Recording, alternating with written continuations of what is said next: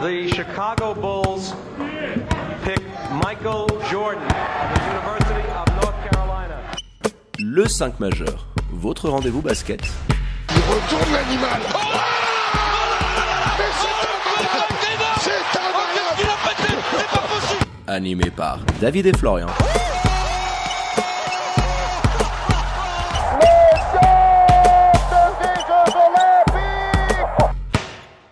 Bonjour, bienvenue à toutes et à tous dans le 5 majeur, l'émission qui dit tout haut ce que le monde du basket pense tout bas. Et comme d'habitude, pour m'accompagner au micro, votre expert basket préféré. Hello mon Flo, comment il va? Salut David, salut les amis. Eh ben écoute, pour moi tout va bien. J'espère que pour vous tous aussi. Pour nous écouter, hein, vous en avez l'habitude, c'est en podcast sur les diverses plateformes d'écoute. Et pour nous suivre, un rendez-vous sur les différents réseaux sociaux de l'émission, at le 5 majeur, Tout en lettres. Twitter, Instagram, Facebook, hein, vous connaissez la musique. Allez, sans transition, on file de l'autre côté de l'Atlantique, Florian, pour ouvrir notre page. Welcome to the NBA. Jingle. Zion for four for four. Welcome to the NBA. Allez, il y a deux semaines de ça, mon Flo, les copains de la First Team avaient ouvert les hostilités en demandant à la communauté NBA le top 3 des joueurs ayant le plus changé le jeu dans l'histoire de la Grande Ligue. Alors Flo, tu t'étais pris un petit peu à la question, tu avais répondu à nos confrères sur Twitter, et puis on s'était dit quand même une telle question valait bien un bon petit débat des familles. Et pour discuter de tout ceci ce soir avec nous, on a le grand plaisir de recevoir pour la énième fois dans notre émission Julien de la communauté Bulls FR. Hello mon jus, comment il va? Ça va et vous? Bah écoute, ça va pas mal. Salut Jus, merci d'avoir accepté notre invitation encore une fois pour ce débat. Et surtout de venir défendre ton titre hein, en toute fin d'émission au quiz du 5 majeur. Exactement. On l'attend celle-ci. Tu sais qu'il n'y a jamais eu. Alors si, il y a une époque un petit peu lointaine de- durant mon périple en Asie, quand David a animé le quiz, effectivement, j'ai fait peut-être un, un 5 ou un 6 pit. Mais sinon, on n'a jamais vu même de tout pit dans l'émission. Jamais. Donc, Là, donc euh, depuis qu'on a installé ce, voilà, ce defending champion, tu seras le premier à être en position de réaliser le tout pit. Pro- petit programme des hostilités, pardon, messieurs, avant d'en venir à ce quiz, avec un petit tour de table respectif. On va tous donner notre top 3 des plus gros game changers de l'histoire. Alors, bien sûr, quels critères on prend, etc. On s'est concerté en début, euh, en, en prémisse de, l'émission. On va prendre comme critère terrain, hors terrain. Ça peut être des coachs, ça peut être des joueurs. C'est dans l'histoire, ça peut être des GM. C'est les plus gros game changers de l'histoire de ce jeu, de l'histoire du basketball. Ça peut être un commissionnaire, ça peut être qui vous avez envie. Quelqu'un qui a été très influent. On va commencer par toi, Jules, je pense. Honneur euh, à notre invité. Qu'est-ce que tu nous as concocté en, en top 3 de tes game changers? Alors pour euh, la première personne que j'ai choisie, on va rester dans l'air du temps. J'ai choisi Stephen Curry. Je pense Ouais. qu'il n'y a pas beaucoup de, de surprises, en tout cas qui sera peut-être chez l'un de vous en tout cas. Euh, pour la deuxième personne, j'ai pris Tex Winter, l'inventeur du système en triangle. Et pour la troisième personne, Iverson. Ah, Allen Iverson, tiens, bah, tu peux commencer pour nous en parler avant qu'on passe à notre tour de table. Allen Iverson, parce que moi, c'est mon joueur préféré, all time, mais je l'ai pas mis, tu vois. Ok, ok, je peux comprendre. Dis-nous. dans la préparation de l'émission, j'ai pris en compte euh, le côté du terrain, mais aussi hors du terrain. Donc tout ce qu'il a apporté, c'est-à-dire au jeu et même à l'image de la NBA en général. Et Allen Iverson, il a, il a apporté un certain côté street à la NBA qui n'existait pas du tout, qui était même euh, interdit, on va dire, à la NBA à l'époque. Complètement. Et ça a totalement, re- euh, comment dire, remodelé l'image qu'avait la NBA et les joueurs qui, avaient, qui, ont, qui sont passés par la NBA après lui. Comme des joueurs comme Kyrie Irving, Chris Paul, ces joueurs n'auraient jamais été les mêmes si Allen Iverson n'était pas passé par là. Et même le fait que les joueurs ont des tatouages, la diversification du handle en NBA. C'est Ouais. lui qui l'a apporté, c'est grâce à lui qu'il y a maintenant il y a bon nombre de crossovers qu'avant il n'existait pas, même si le, le handle n'a pas été inventé par lui, loin de là. Mais grâce à lui, c'est une nouvelle façon de jouer où les, comment dire, les combo guards sont mis en avant. Ouais, je te, je te rejoins en fait, finalement, tu vois. Mais alors, je trouve que Pas assez. Alors c'est vrai que cette culture un peu street qu'il a ramené, ce rapprochement un petit peu ghetto, rap, basket, Mhm. n'existait pas du tout avant, comme l'ont fait certains footballeurs aussi. hein. Mais t'as raison, je te, je te rejoins là-dessus. Bah, il amenait un petit côté aussi par rapport au dress code. hein. On le rappelle aujourd'hui que le dress code de la NBA a été amené parce qu'au bout d'un moment, Allen, euh, ça allait un peu trop loin avec les chaînes en or, euh, euh, tous les bandanas, etc., les tatouages à, à foison. Donc c'est c'est vrai que dans ce côté-là, il y a eu un, un changement, il y a eu un avant et un après à Iverson. Donc ouais, je suis assez d'accord avec toi dans cet argument-là, tout du moins. Ouais, dans la manière de gérer les médias un petit peu aussi. De... Une grande gueule, hein. c'était un voilà. des premiers joueurs à vraiment bien l'ouvrir. Euh, qui, a- practice. voilà, qui- qui accumulait les amendes euh, à l'appel. Donc c'est vrai qu'il a eu ce, cette langue déliée, ce style qui a forcément amené, amené, euh, la NBA à changer un petit peu ses règles et qui derrière a influencé énormément de, de générations derrière lui. hein. C'était un peu plus aristo avant. Alors il y, il avait, il y avait des jeux de couleurs, il y a, il y a eu avant bien entendu des. Mais c'était un petit peu plus euh, diplomate, si tu veux, le, le basket, que ce soit en conf de presse, que ce soit dans les déclarations, dans la vie de tous les jours des joueurs. Et Allen Iverson, on, parle là, on parlera, je pense, un petit peu de lumière en évoquant le reste de nos, de nos top 3 à chacun. Allen Iverson, c'est un des joueurs qui a eu dans sa carrière le plus de lumière sur lui. Et pas seulement sur le parquet, mais en dehors du parquet, pour toutes ses frasques, Exactement. pour tout. Donc euh, ouais, moi je te, je, te, je te rejoins. David, toi t'as mis qui dans ton top 3 Alors dans mon top 3, euh, bah, moi je, rejoins dans- d'un côté ce que tu disais sur Steph, mais moi je l'ai pas mis là-dedans. Alors moi Michael, euh, bien évidemment, parce qu'on ressort euh, de cet épisode The Last Dance, et euh, par rapport à ce qu'il a pu faire, c'est quelqu'un qui voilà, a rendu la NBA mondiale. c'est devenu la star interplanétaire. À un moment donné, le sportif le plus connu, tout sport confondu, c'était Michael. Donc je ne voyais pas comment le mettre dessus. Et après, j'en ai deux autres. Alors, j'ai Magic Johnson. Pour Ouais. tout ce qu'il a pu à un moment donné représenter, Florian t'en parlera également beaucoup. Euh, voilà, les, les Tu le mets en directs. 1 ou en 2 Magic? Ouais. Je le mets quand même en 3 parce que moi, en 2, je mets LeBron James. Alors, j'avais beaucoup hésité avec. Michael en 1, LeBron en 2, Magic en 3. Et Magic en 3, Ouais. exactement. Parce que j'avais beaucoup hésité avec Steph Curry. Et quand on a pris en considération. Alors, Steph, je pense que tu l'as mis également. Donc, je vais essayer de défendre un petit peu mon point autour de LeBron. Pourquoi je le considère comme un game changer? Parce qu'il a, il a complètement changé le la physionomie de, de la ligue. Ce qu'ils disent les Américains, il a rendu la, la NBA mogul. Ce côté où maintenant, t'es plus attaché à une seule franchise, à une seule conférence. Ah. Tu changes de franchise s'il faut aller gagner. Si tu vois qu'autour de toi, il n'y a pas un GM, il n'y a pas une organisation qui peut te permettre d'aller chercher une bague, et bah ce mec-là, il est quand même parti de sa ville, de sa franchise, pour aller gagner quelque chose du côté de Miami. Et si on a vu ensuite les départs de Kevin Durant, de Kyrie Irving, et, je pense qu'il va y en avoir beaucoup d'autres, hein, Giannis pourrait peut-être suivre un petit peu cette ligne-là, il a changé complètement les codes. Dans le jeu, ça peut se rapprocher, on peut éventuellement d'un Magic par rapport à ce côté all-around, cette polyvalence euh, qu'on lui connaît. Mais là où je voudrais m'arrêter, je pense où LeBron a complètement changé, c'est c'est le côté community. C'est ce qu'il a pu faire pour sa ville, c'est sa fondation avec sa femme, c'est la High Promise School. Je pense qu'on n'a jamais vu un joueur autant impliqué, si tu veux, euh, pour sa communauté, de rendre Allen. aux gens. Ah, mais, mais je pense que le bon, il a amené le truc à un autre niveau. Tu vois, The- The- ah, la High Promise School, pour avoir regardé euh, hier soir en préparant un petit peu l'émission, un, un- un reportage, je trouve qu'il est en train d'amener le niveau tellement haut que tous les joueurs essayent un petit peu de s'inspirer de LeBron James. Alors, Donc c'est pour ça où moi je le intéressant ce que considère tu dis. là-dedans. C'est intéressant ce que tu dis. Moi, j'ai pas mis LeBron. Alors moi, j'ai trois finales à chaque fois. J'ai mis Steph Curry en 3 pour tout ce qu'il a apporté sur le terrain. Voilà, on va pas faire la musique, on en parlera un petit peu plus tard. Et je l'ai mis face à Steve Kerr parce que Steve Kerr, c'est un joueur qui, euh, je crois que d'ailleurs en pourcentage sur une saison et même sur toute une carrière, c'est lui qui est premier en termes de Meilleur pourcentage à 3 points. pourcentage euh, en carrière. Il n'y avait pas autant de tirs qui Ouais. étaient pris qu'avant. Mais le jeu a évolué. Mais forcément, c'est toujours plus facile quand tu arrives après. Usain Bolt en athlétisme sera sans doute battu et quand quelqu'un arrivera après, le battra, aura des nouvelles techniques pour, euh, pour s'entraîner, etc. C'est toujours plus facile quand tu as la performance de référence. Forcément, quand toi, tu es dans ton époque et que tu essayes d'établir un record, tu sais pas que plus tard, il va se passer ceci, cela. Donc j'ai mis des petites finales. J'ai mis Jordan devant Michael. Euh, j'ai mis j'ai mis MJ devant LeBron. Pourquoi? Parce que Idem que si on parlerait d'un débat de GOAT. Pour moi, le, GOAT, par exemple, alors c'est le joueur qui a le plus de lumière. Ils disent the greatest, les Américains, et c'est pas the best, c'est the greatest. Ça, implique ce phénomène de grandeur un petit peu. Et je vais pas minimiser tout ce que tu viens de dire sur LeBron. Effectivement, avec euh, à, Akron, euh, il a à Cleveland, il a, il a développé énormément de choses avec toute la communauté.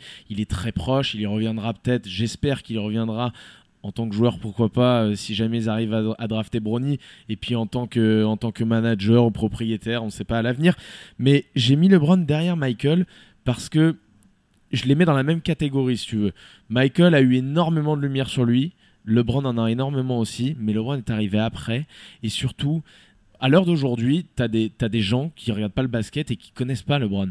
Des gens qui connaissent pas Michael, j'en vois pas. Donc quand on parle de GOAT, c'est un peu la même chose. Pour moi, je je serais pas étonné. D'ailleurs, je j'ai même pas trop d'idées sur lequel est le meilleur des deux sur, sur la carrière. Je parle pas du niveau de jeu. Mais quand on parle de GOAT, pour moi, ça, ça inclut ce phénomène de grandeur. Et à ce niveau-là, il n'y a pas de débat pour moi entre Michael et tous les autres joueurs. Peu importe ce qui se passera, peu importe si LeBron arrive à 7, 8 bagues, etc. C'est pas, c'est pas de ça dont je parle. Tu vois, il y a le phénomène Air Jordan derrière. Je sais pas ce, que vous en pensez, vous, mais je trouve que sa grandeur en dehors du microcosme basketball, j'ai l'impression qu'elle sera jamais atteinte finalement, que c'est impossible. Ça a été un tel phénomène, ce mec, que j'ai l'impression que on n'en reverra pas des comme ça. Personnellement, j'aurais mis Jordan en premier. Mais c'est justement parce que c'est tellement Jordan une évidence qu'il soit premier des classements que je n'ai même pas mis dans mon top 3. Donc forcément, je te rejoins dans, dans cet avis-là. Et je pense que même si peut-être un jour LeBron, le débat est ouvert, peut-être LeBron est un meilleur basketteur que Jordan, mais ce qu'a fait Jordan en tant qu'icône, en tant que ce qu'il a apporté dans le basket, C'est ça. ce qui fait que le basket maintenant est mondial et, et maintenant tu peux aller en France, en Belgique, en Suisse, tu peux sortir et trouver un, une agora auquel tu peux jouer au, euh, au basket dehors. C'est grâce à Jordan. C'est pas c'est pas grâce à LeBron. LeBron, comme tu dis, il est venu après. Et c'est pour ça que je pense que, comme tu dis, ce sera toujours Jordan avant LeBron. Seulement pour ça, en tout cas. Ouais, je suis d'accord, les gars, parce que ça a été euh, le premier. euh, Il y a beaucoup de similitudes entre les deux. Alors, bien sûr, LeBron James est aujourd'hui le sportif américain le plus suivi sur tous les réseaux sociaux, etc. Mais il arrive toujours après Michael. Michael, c'est la Dream Team de, de, de 92. On est en Suisse, faut qu'on fasse attention. Euh, même si LeBron a été dans la Redeem Team de 2008, et puis il y, a eu, il y a eu celle de 2012, alors il peut y avoir débat, mais ce sont des sélections absolument magiques que- qu'on qu'on retiendra pour l'éternité. Ce match face à l'Espagne, c'est peut-être le plus beau match de l'histoire du basket. Mais il passe après la Dream Team de 92. Même chose pour la marque. Il a développé sa marque, mais elle lui appartient pas. C'est pas la même chose que Air Jordan qui est venu complètement changer les codes. Et je, je pense que pour plein de choses, je suis d'accord avec toi dans le côté greatest de lumière. Michael est au-dessus. Est-ce que LeBron est peut-être le joueur le plus complet des deux? Ça, c'est un autre débat qui. Le- sur le meilleur joueur, il y a débat. Sur le meilleur joueur, il y a débat et je suis prêt à entendre. Mais sur ce J'ai- côté-là, j'ai ouais. Enfin, une petite préférence quand même pour LeBron en tant que joueur, mais sur le côté GOAT, vraiment, je trouve qu'il y a pas, il y a pas, il peut pas y avoir matière à débat. Et j'ai mis en un. Ah, ce que j'avais demandé, qui as-tu en numéro 1 du coup? Alors, j'ai mis en un Magic et pour les mêmes raisons que ce que j'ai fait avant, il est arrivé avant en fait. Magic. Tu l'avais mis en compétition avec qui? Parce que tu avais des petites finales là. avec Larry. Avec Larry, bon, indissociable, ouais, sympa, indissociable, sympa, c'est pas mal. indissociable les deux. Larry a pas la même image derrière parce qu'il n'y a pas le même storytelling. Il y a, il y a tout ce qui s'est passé avec le, le VIH, le- les titres avant, le, le Game 6 où il rentre, euh, où il rentre, c'est contre qui déjà ce Game 6 Mais euh, à sa sa première finale, oui, il joue pivot il, et il puis se blesse euh, à exactement, Abdul-Jabbar, ouais, il, il vient, il vient jouer pivot et puis pour un match à 40 pions. Enfin, voilà, Magic c'est exceptionnel. Magic aussi, on l'a déjà dit dans une autre émission, il me semble, parce qu'à l'époque, on se tapait des matchs en différé. Enfin, moi je me les tapais pas, perso, j'étais pas né. Mais les fans de NBA, s'ils existaient euh, sur le continent européen, se tapaient les matchs en différé. Et c'est Magic qui a amené tout, tout ce petit côté. euh, on va développer la ligue. Il a eu un rôle quasiment de commissionnaire à un moment donné. Il était dans des meetings avec des personnes super influentes au sein de la ligue pour développer justement cette ligue qui est devenue ce qu'elle est devenue aujourd'hui, la, plus belle ligue du monde, je pense, tout sport confondu. Euh, je suis objectif hein, parce que je suis fan de foot, je suis grand fan de tennis aussi, mais je vois pas de rivalité avec la NBA. Pareil, si on doit parler de GOAT des, championnats euh, tout confondus, je le mets au-dessus d'une Coupe du Monde, d'une Champions League. Je trouve ça exceptionnel, la NBA. La valeur que ça a de remporter un titre. Et, tout ça est né un petit peu de cette rivalité Magic Bird. Magic beaucoup plus charismatique, donc forcément je le mets devant Bird. Il n'y a, a, a pas débat. C'est comme euh, LeBron, euh, LeBron Jordan, Curry, Ke- Kerr. Pour, le- pour moi, il n'y a pas débat, mais je tenais quand même à mettre deux finalistes parce qu'il y, a des- y a des méritants derrière. Ouais, bah là-dessus, je, suis- assez d'accord avec toi. Alors moi, j'avais inclus Magic parce que, ouais, tu, parlais de son incident du VIH. Rappelle-toi ce retour au All-Star Game, c'était du côté d'Orlando, il sort de sa retraite et il est élu MVP du All-Star Game.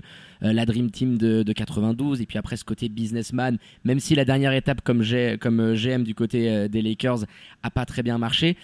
Moi, c'est pour ces raisons-là que, par exemple, je l'ai mis devant un Steph Curry. Parce que Steph Curry, oui, il a complètement changé le jeu, tactiquement parlant. Il t'a amené une nouvelle dimension tactique, Quand on Euh, parle de jeu au sens pur, jeu au sens pur, je pense Curry que en voilà, un, Steph, loin Steph Curry, il est, il est en 1 parce qu'il il, il t'a changé clairement la physionomie du, du- du basket en lui-même. Il y aura un avant et un après Steph Curry. Tu regarderas un match 4 ans avant l'arrivée de Steph et un match de NBA aujourd'hui, c'est complètement différent. Mais je trouve qu'il lui manque peut-être parce que c'est aussi un fils d'eux.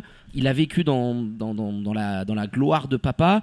Et je sais pas, il y a peut-être un côté plus discret euh, dans, sa vie privée, dans la médiatisation, dans c'est pas quelqu'un qui parle beaucoup et je pense que c'est peut-être selon moi ce qui fait que je le mets pas au niveau d'un LeBron et d'un Magic parce que il n'y a pas ce côté un peu showbiz, show euh, euh, star euh, que peuvent connaître les deux autres. Je sais pas ce que t'en penses toi Julien un petit peu de euh, cette différence éventuellement qui pourrait euh, séparer Magic, LeBron et Steph Curry. toi tu l'avais mis en 1, Steph. hein?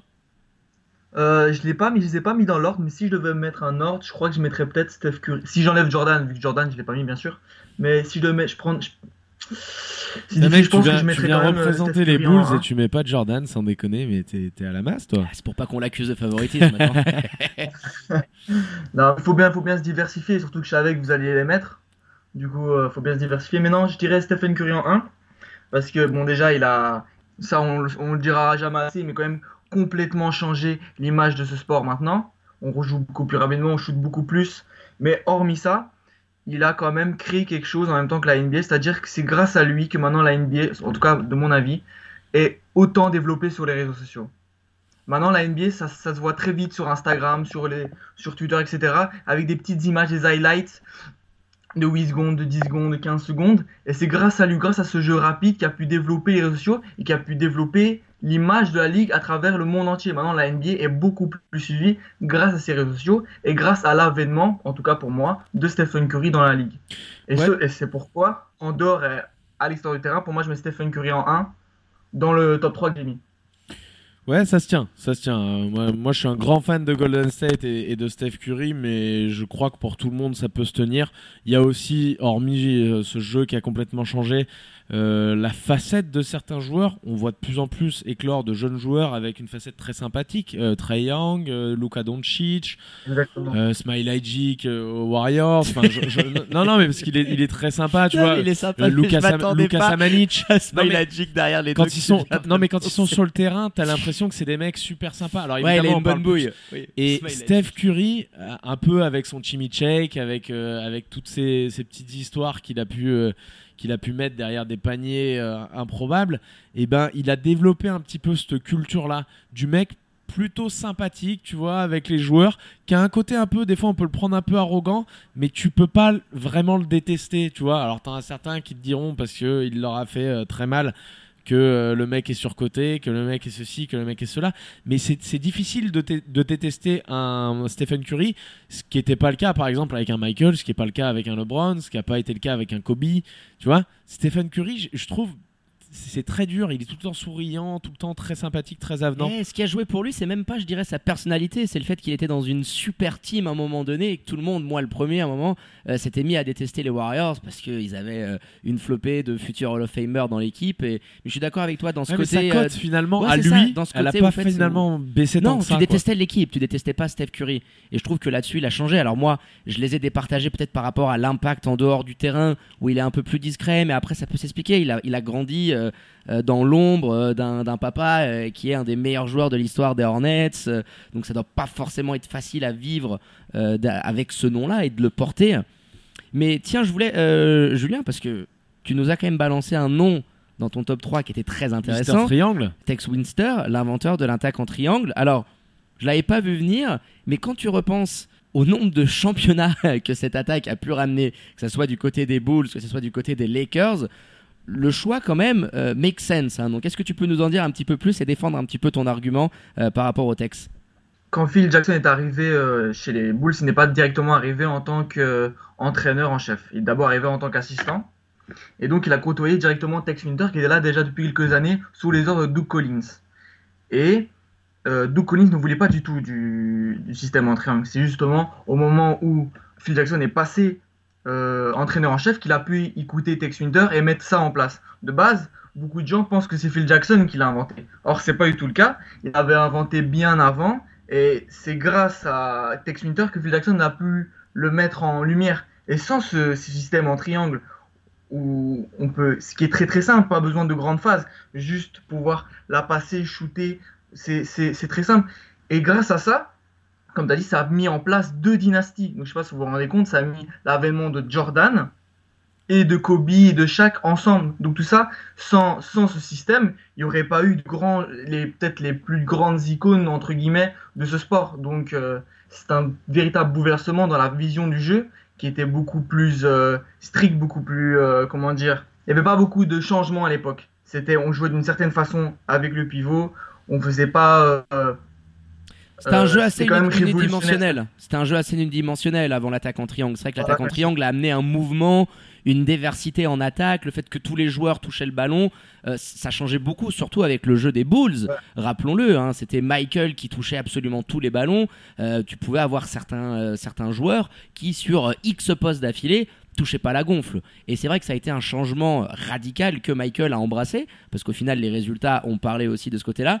Mais euh, voilà, le texte complètement d'accord avec toi. Et moi, justement, les gars, moi j'avais hésité à un nom, je voulais avoir votre avis. J'ai largement pour, pour hésité finir avec avec Magic. Tex, pour finir avec Tex, parce que c'est un petit peu dans le même domaine, j'aurais mis en concordance quand même, en finale un petit peu aussi, parce que j'aime bien toujours avoir un finaliste. Et je l'aurais peut-être mis devant Tex même, parce que finalement l'inventeur du, du triangle, quand tu regardes le livre de Phil Jackson, by Phil Jackson, c'est Sam Berry. C'est un coach euh, universitaire qui était, je crois, en Caroline du Sud. Enfin, il sort d'où, euh, Tex Winter? Il sort de... Il sort de Caroline du Sud, il me semble qu'il sort de cette fac-là. Il a dû être joueur pour Sam Berry et c'est ensuite Mhm. qu'il est allé mettre en place ce système en triangle. Et je, je crois même, sans vouloir dire de bêtises, qu'il essaye de le faire venir aux Bulls au moment où il prend les rênes des Bulls. Donc, euh, petite dédicace, petit mot à Sam Berry. C'était le coach Caroline du Sud, je dirais. Il- Ah, c'est ça, c'est l'université de South Carolina. Voilà, donc, euh, donc, de euh, Californie, Californie du Sud. Pour Californie, ok. Ouais. Bah, je croyais que- qu'il sortait de, de Caroline, ok. Donc, euh, petite dédicace quand même à Sam Berry parce qu'il il a, quand, quand tu lis le livre de Phil Jackson, il a des mots pour Tex, mais il a énormément aussi de mots pour Sam Berry. Car Tex lui a transmis à chaque fois que, que l'idée que l'idée qui s'était fait du jeu venait de lui. Euh, tu, tu prends des, des entraîneurs actuellement qui servent beaucoup du triangle comme Nick Nurse, ils, ils vont t'en parler de ce mec-là. Ils sont au courant. Donc euh, petite, euh, petite voilà, petit, petit mot pour Sam Berry qui me tenait à cœur. Complètement d'accord avec toi. Et moi, je voulais amener le petit débat. Je disais, j'avais hésité très longtemps. donc, j'avais Michael, j'avais LeBron et j'avais mis Ma- Magic en 3. Mais j'avais très longtemps hésité avec un Hall of Famer. Et c'est mon Pat Riley.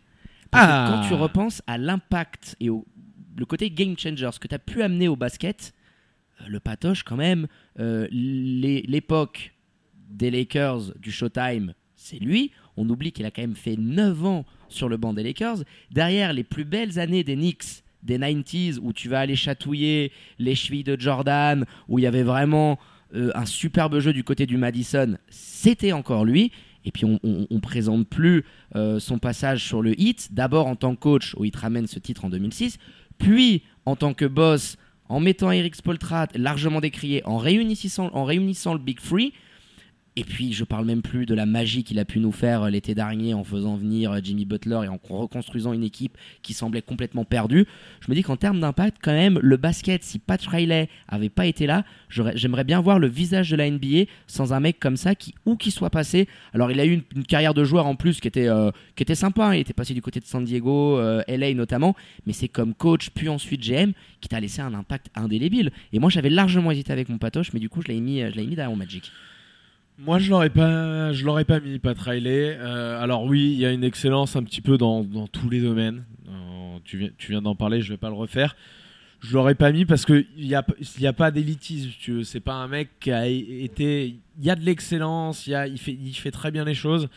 Mais je le mets pas. Je le mets pas. Je comprends qu'on puisse le mentionner, ouais. Que, que t'hésites un petit peu ou que tu le mettes un peu dans les finales comme j'ai pu le faire. Ça, ça s'entend. Moi, je l'aurais pas mis en, en top 3, mais oui, grand, grand, grand bonhomme de la NBA, évidemment. Mon jeu, qu'est-ce que t'en penses un petit peu de ce choix là, Patoche euh, Tu l'aurais mis dans, dans la discussion ou pas du tout? Euh, dans la discussion, non. Maintenant, en mention, je pense que je l'aurais mis parce que, comme, euh, comme vous l'avez dit, euh, il excelle un peu dans tous les domaines, qu'il soit en tant que joueur, entraîneur ou dirigeant. Bah, à chaque fois, il a été champion. Il a, il a toujours, il a jamais fait de faux pas. Donc, il a toujours bien excellé. Maintenant, à remettre à carrément game changer, si je dois faire un top 3, je pense que j'y penserai même pas en fait. Voilà, mais je pense que David a un amour tout particulier pour Pat Riley et il voulait le mentionner un petit peu comme ça, comme j'ai pu le faire avec des, La- des Larry Bird et, et- et autres qui, qui n'ont pas leur place. J'aimerais bien avoir un documentaire sur mon Patoche parce que c'est quand même assez dingue. euh, Tiens, la- bah, toute idem. la carrière qu'il a pu avoir. Dernier, dernier truc. Michael vient de sortir un documentaire qui, je pense, va rester euh, Dans les annales. Enfin, Netflix vient de sortir, pardon, c'est pas Michael qui le sort. Ah bah attends, c'est quand même Michael qui déclenche le. Oui, Rappelle-toi, oui, oui. parade de 2016, il faut un petit SMS de Michael pour dire it's out pour que la production démarre. Bien sûr, non, il non. fallait que LeBron remonte à 3-1 pour qu'il se dise tiens, je vais quand même montrer Mais- et rappeler aux gens c'est qui le patron. mais quand même, mais quand même, voilà, encore une fois, il est précurseur parce que, alors on en a déjà vu des petits trucs sur des joueurs, mais jamais quelque chose qui a atteint un, un tel phénomène, un tel niveau 10 de- épisodes. d'audience, c'est exceptionnel. Il y aura des, des, des, hum, reportages pardon, sur euh, LeBron, je crois. euh, Magic sur, a euh, déjà Magic, annoncé. Kobe, Sur Kobe. Kobe aussi. Mais voilà, encore une fois, le mec arrive un petit peu avant tout le monde et vient de nous pondre un truc qui est exceptionnel. Toi, Jules, en tant que fan des boules, j'imagine que ça a été particulièrement spécial pour toi. On peut finir par ça avant de démarrer le quiz. Qu'est-ce que tu as pensé, euh, si tu peux nous dire deux, trois mots de The Last Dance? Ce que j'ai adoré dans The Last Dance, euh, hormis euh, le contenu qu'il y avait, surtout la visée que le, que le documentaire voulait apporter. C'est-à-dire, c'était USPN en collaboration avec Netflix, et donc ça, tout le monde peut regarder. C'est pas forcément le fan de NBA qui va aller regarder ça, c'était en, en top tendance. Donc, tout le monde peut la voir, tout le monde peut s'intéresser au basket et connaître Michael Jordan. Donc, Michael Jordan, ce qu'il a fait, c'est super intelligent, c'est-à-dire que le débat du GOAT ne s'est pas limité aux personnes dont ça concerne, mais maintenant on a une nouvelle image de Jordan. Pour ceux qui pensaient que c'était qu'une paire de chaussures, ça va remettre un peu les méninges à leur place. Et euh, cette portée. Calme-toi, calme-toi, je Boris pense, Dio. d'une Oh, le basket à un nouveau, encore un nouveau mode de mondialisation. Eh ben écoute, euh, bah, c'est pas mal du tout. hein. On va voir ce que ça va donner. Forcément des idées, mon flow, à, à pas mal de monde. euh, donc on attend de voir un petit peu. Moi, je prie pour ce reportage sur euh, le comeback des, des Cavs de LeBron en, en 2016. Ça devait être assez sympathique. J'ai- J'aimerais passer une petite dédicace. Tout à l'heure, euh, vous parliez de Steve Kerr Ouais. en disant qu'il avait fait euh, le meilleur pourcentage euh, sur une saison et sur une carrière. Alors, euh, je tiens à préciser, juste parce que c'est un joueur que j'aime bien, que c'est seulement sur une carrière et que sur une saison, c'est 53% pour Kyle Korver. Et vu que j'adore Kyle Korver, j'étais obligé de le placer vite fait. Parce qu'il est souvent sous-estimé en tant que des, en tant, parmi les meilleurs shooters de l'histoire. Grand homme, Voilà, c'était une, merci. une petite. euh, Une petite précision, t'as très bien fait. On aime ce, ce perfectionnisme, on est jusqu'au boutiste au point, donc euh, t'as très bien fait de préciser tout ça. Euh, mon Kyle, ouais, qui avait le record sur une saison et en carrière, c'est mon Steve Kerr. Et ben messieurs, on a fait le tour de la question, je pense, de ces euh, game changers et de ce top 3. hein. donc n'hésitez pas, hein, si vous écoutez le podcast, à nous donner un petit peu euh, votre avis sur les réseaux sociaux, si vous êtes d'accord ou pas avec nous. Et bien maintenant, c'est l'heure du sang. Les taureaux vont rentrer dans l'arène et pour ça, on accueille avec nous Abderrahman qui va venir défier David et Julien. Salut Abderrahman, comment ça va? Ça va, ça va. Bah écoute, on précise juste, Flo Abderrahman, c'est un de nos fidèles tweet hosts et il nous vient quand même de Mauritanie. Alors on sait pas de quel côté, moi, à part euh, Nouakchott, je connais rien du côté de la Mauritanie. Donc dis-nous d'où tu viens. Bah, moi, je viens de, de l'est de la Mauritanie, mais j'habite dans la ville, dans la capitale Nouakchott. Ok, et bien bienvenue à toi Abderrahman. Alors quiz spécial Game Changer, spécial joueurs qui ont changé l'histoire du jeu. Alors ça peut être par un petit fait, un simple petit fait, un joueur qui a décidé, euh, de mettre du somnifère dans le Gatorade d'un autre. Et puis d'un coup, euh, ça a changé complètement l'histoire d'une franchise. Ça peut être vraiment n'importe quoi. Game changer, ça peut être sur une petite décision. Donc ne vous attendez pas uniquement à des grands noms. Ça peut être un peu n'importe quoi. Premier joueur à obtenir 3 points repart avec la victoire. Chaque question vaut un point. Si vous donnez une mauvaise réponse, les gars, vous n'avez plus le droit à la parole jusqu'à ce que les deux autres joueurs aient donné leur réponse. Première question, les gars. Donc au meilleur des trois manches, attention. Très appuyé par le GM de l'époque. Je vais mettre une sale ambiance dans le vestiaire et être détesté par mes futurs coéquipiers avant même de jouer pour la franchise en question.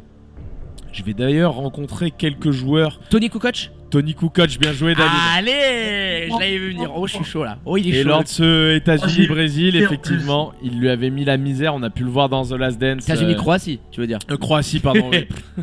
Ouais, Il lui avait mis, euh, il lui avait mis la misère et euh, En phase de notamment poule. Scottie Pippen et, et Michael qui étaient, qui étaient complètement Qui étaient fous comme à l'idée de le, à l'idée de le jouer. Un point pour David, bravo. Jus, tu l'avais pas celle-ci? Si, je l'avais, j'y ai pensé directement, mais je me suis dit c'est trop simple en fait. Parce qu'avec The Last Dance, je me suis dit c'est c'est trop évident, alors j'ai pas répondu. Il Eh est ben, voilà. fourbe le flow. Il est Attention, ce coup-là, destin lié. Deux joueurs à me donner. Nous sommes liés par une rivalité unique qui démarrera d'ailleurs avant la NBA lors d'une finale NCAA où nos deux facs vont s'affronter. Larry Bird, Magic Johnson. Oh là là là là, magnifique. Oh là là, Abderrahman. costaud. Abderrahman, bien joué, t'as quel âge mon grand? Parce que t'as- tu m'as l'air d'avoir une voix toute Euh, jeune. J'ai 14 ans.